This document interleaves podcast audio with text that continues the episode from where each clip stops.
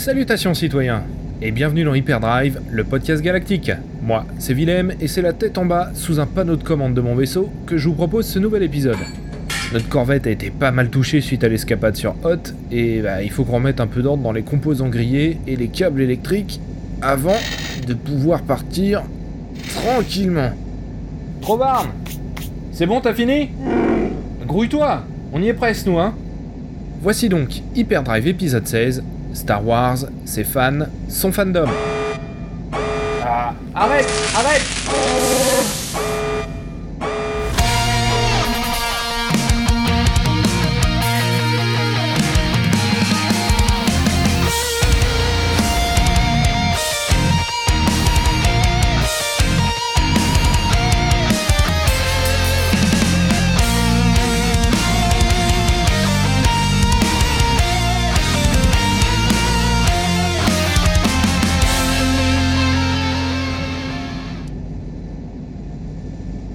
Mais non, Trovarne, celui-ci va ici, celui-là va là. Mais si, voyons. Allez, fais ça, tu, verras, ça va marcher. Je passe mon temps à le réparer, ce vaisseau. R4, surveille les senseurs, qu'on se fasse pas surprendre par l'Empire. Ou par une quelconque organisation criminelle. Je te rappelle qu'on a embarqué des rebelles au nez de l'Empire, hein. Hé, sois poli avec ton capitaine, stupide machine. On est trois à bosser ensemble. J'ai parfois l'impression de galérer plus que quand j'étais tout seul. Alors. Bon, ça, je me souviens bien que j'étais en dessous comme ça. Allez, on reprend. Le fandom, un mot qui n'est pas inconnu dans sa sonorité, mais qui n'en est pas moins vague pour autant. Cette expression vient de la contraction des mots fanatique et kingdom. Kingdom voulant dire royaume. Ce mot anglo-saxon rassemble donc les fans au sens fort et tout ce qui va toucher à leur domaine de prédilection particulier, de près ou de loin. Pour résumer, le fandom se compose des œuvres et univers concernés, tout ce qui va graviter autour, et au cœur de celui-ci se trouveront les fans actifs, passionnés du sujet. On peut parler de fandom dans beaucoup de domaines, mais il y en a deux qui sortent clairement du lot. Le premier est sans doute le sport. Même si on utilise peu le terme, il en est la parfaite illustration avec les clubs de supporters, le merchandising, les clubs de sport amateurs, les jeux vidéo et autres dérivatifs. Le second, et c'est ce qui va nous intéresser particulièrement, c'est le divertissement. Le divertissement est un terme terrien assez valise qui rassemble des dizaines d'arts ou d'activités. Au milieu de celles-ci, certaines vont nous offrir des fandoms formidablement actifs. La musique, les romans graphiques, le cinéma, etc mais il y en a beaucoup d'autres qui, s'ils sont moins connus du grand public, sont pourtant remarquablement vastes, comme les jeux de société par exemple. Au cinéma, on peut également raccrocher les séries TV, même si ce sont bien souvent des fandoms assez éphémères qui ne durent que le temps de la série. On se souvient par exemple des légions de fans de la série Lost qui théorisaient à n'en plus finir sur le final de la série et ses messages cachés. Mais ce fandom est largement retombé depuis, ou c'est plus souvent reporté sur autre chose. Il y a une exception dans les séries TV, Star Trek, mais on reviendra sur cet ennemi naturel de Star Wars dans un autre épisode. De manière générale, ce sont les univers imaginaires qui portent les fandoms les plus actifs et développés. Et dans le cinéma, ce sont deux genres qui offrent les plus grands fandoms, et de loin, le fantastique et la science-fiction. C'est également le cas pour d'autres médias, on pense à la littérature, mais ce n'est pas le sujet. Pour être clair, Lorsqu'on parle de fans au sein du fandom, on dépasse largement la simple idée d'amateur pour aller vers quelque chose de beaucoup plus large et fort. On parle de véritables passionnés. Si vous n'avez pas revu un Star Wars ailleurs qu'à sa sortie dans les salles de cinéma, on peut considérer que vous ne faites pas partie du fandom. Celui de Star Wars a pris tout le monde au dépourvu. George Lucas le premier. Il faut dire que personne ne croyait ce film, et Lucas lui-même avait surtout envie d'en finir avec ce projet éprouvant, plus d'infos dans mon épisode 10 d'Hyperdrive.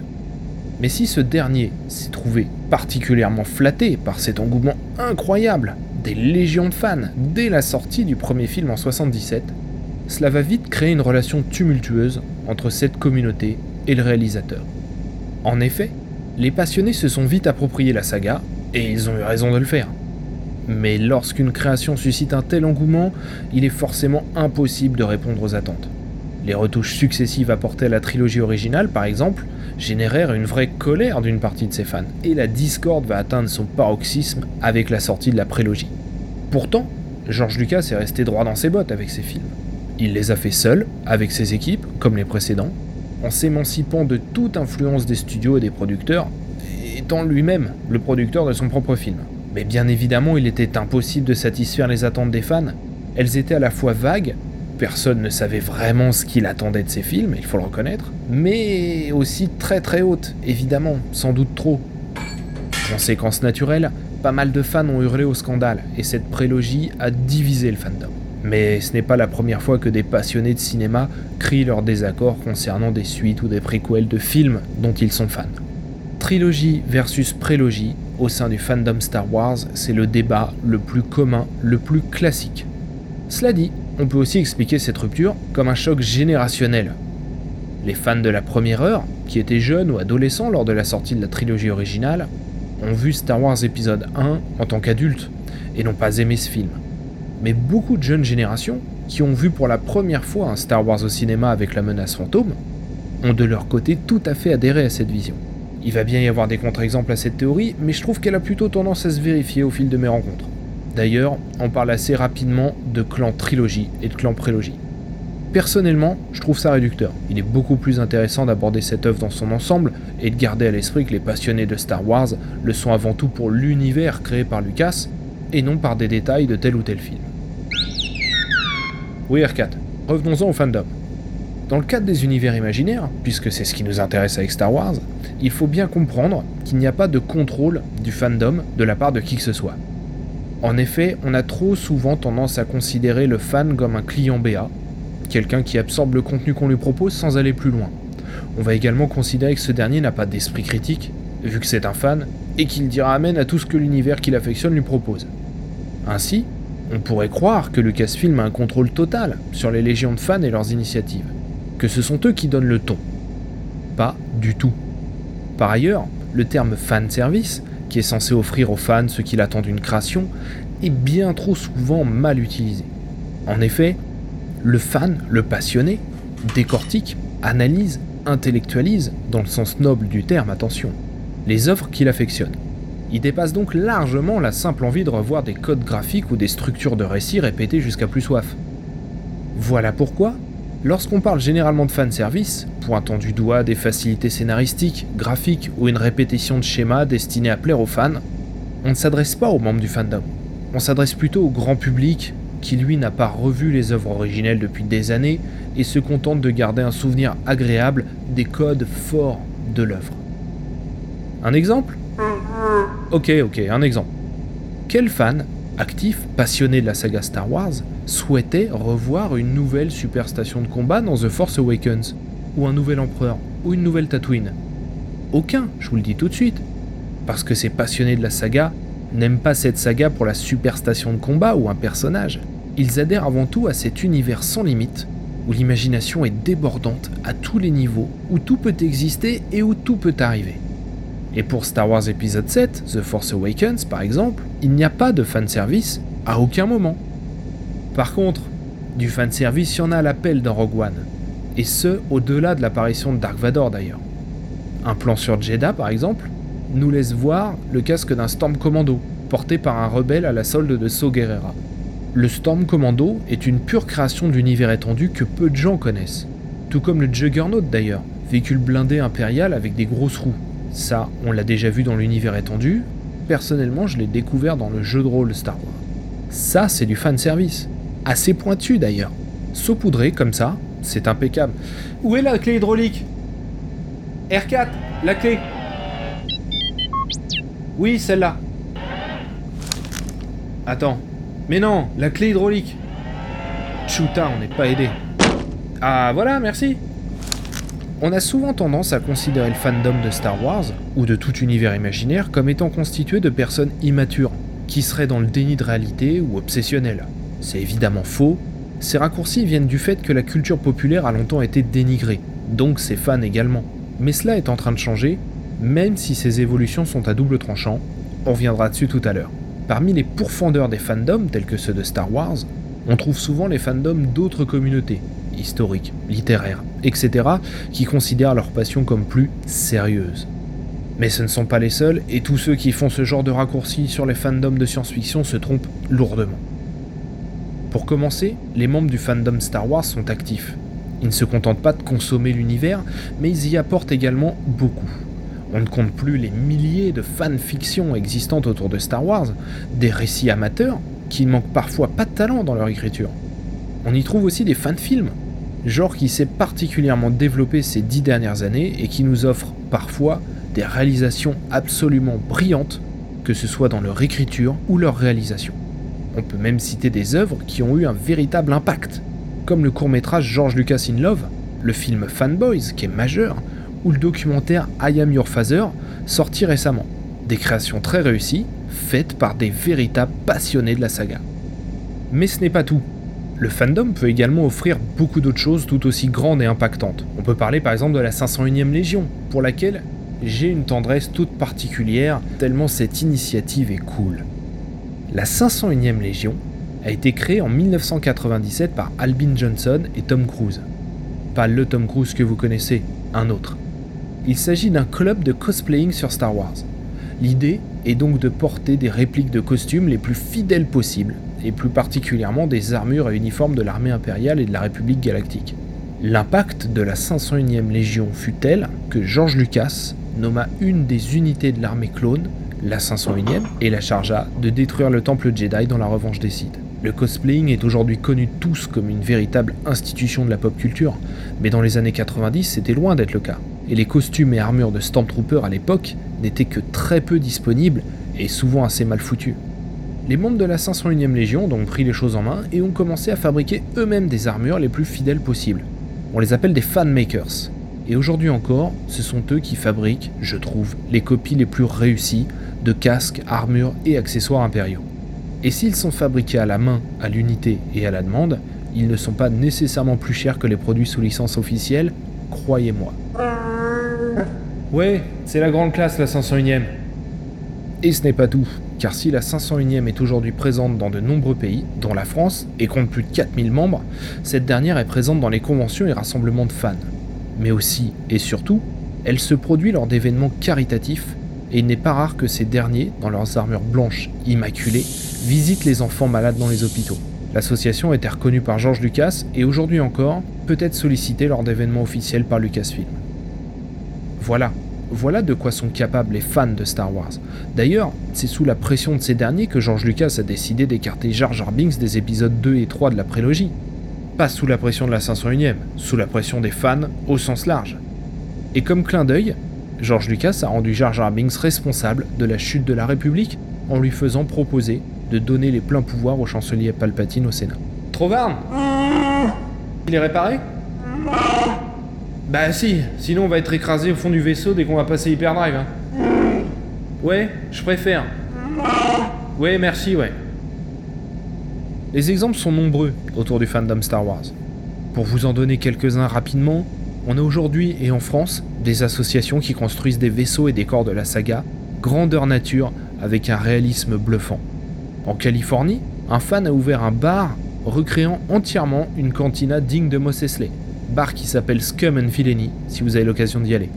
Une crêperie dédiée à l'univers Star Wars est ouverte à Saint-Michel à Paris. Elle s'appelle Odyssey. Pas grande, mais il faut quand même saluer le geste. Des conventions sont également montées autour de la saga Star Wars, ce par des associations complètement indépendantes, comme Génération Star Wars et Science-Fiction, AQC, des initiatives de fans qui parviennent à rassembler beaucoup de monde dans leurs événements, et des événements d'une réelle qualité concernant ce gen Star Wars. La création issue du fandom qui a fait beaucoup de bruit dernièrement, c'est bien évidemment l'Académie de sabre laser.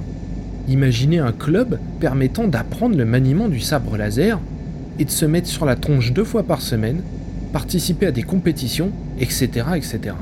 C'est quand même un rêve de gosse qui est en train de voir le jour pour les passionnés de la saga, non? Il y en a déjà 6 en France et la Sport Saber League propose également la formation.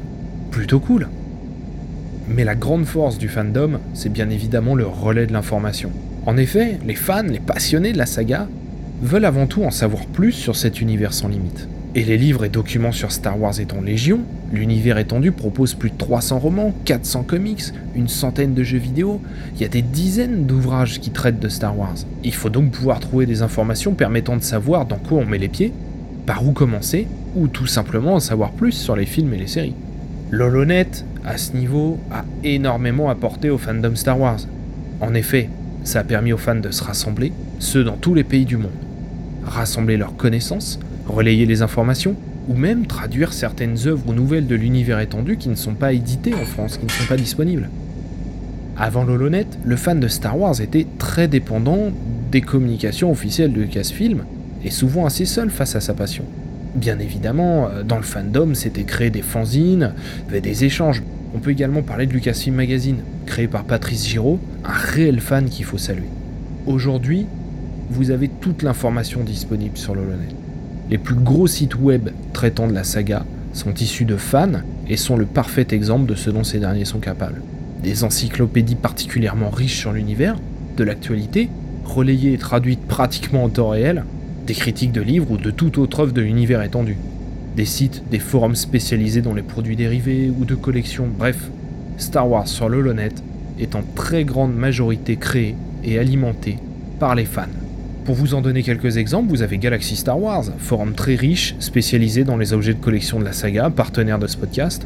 Vous avez également Mint Inbox, qui est majeur, Planète Star Wars, encyclopédie et site d'actualité, tout comme Star Wars Holonet ou Star Wars Universe, qui sont tous excellents.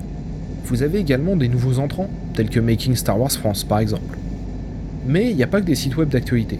Nombreux sont les fans de Star Wars qui décortiquent et relaient de l'information sur YouTube. Alors, les sites que je viens de citer sont majeurs et pros. Sur YouTube, c'est beaucoup plus la jungle, faut dire ce qui est. Mais on trouve tout de même chaussure à son pied. Je vous ferai sans doute un topo dans un épisode dédié, mais on peut tout de même en citer un. Ce sera une chaîne qui s'appelle Captain Tabouret. Ce dernier propose des thématiques précises, comme l'histoire du Faucon Millennium ou la nourriture dans l'univers de la saga, et les présente avec méthode, précision et surtout une réelle connaissance des films et de son univers étendu. C'est sans doute le youtubeur Star Wars le plus intéressant que j'ai eu l'occasion de voir. Il publie plus des masses depuis plusieurs mois. C'est franchement dommage et j'espère qu'il va vite se remettre en selle.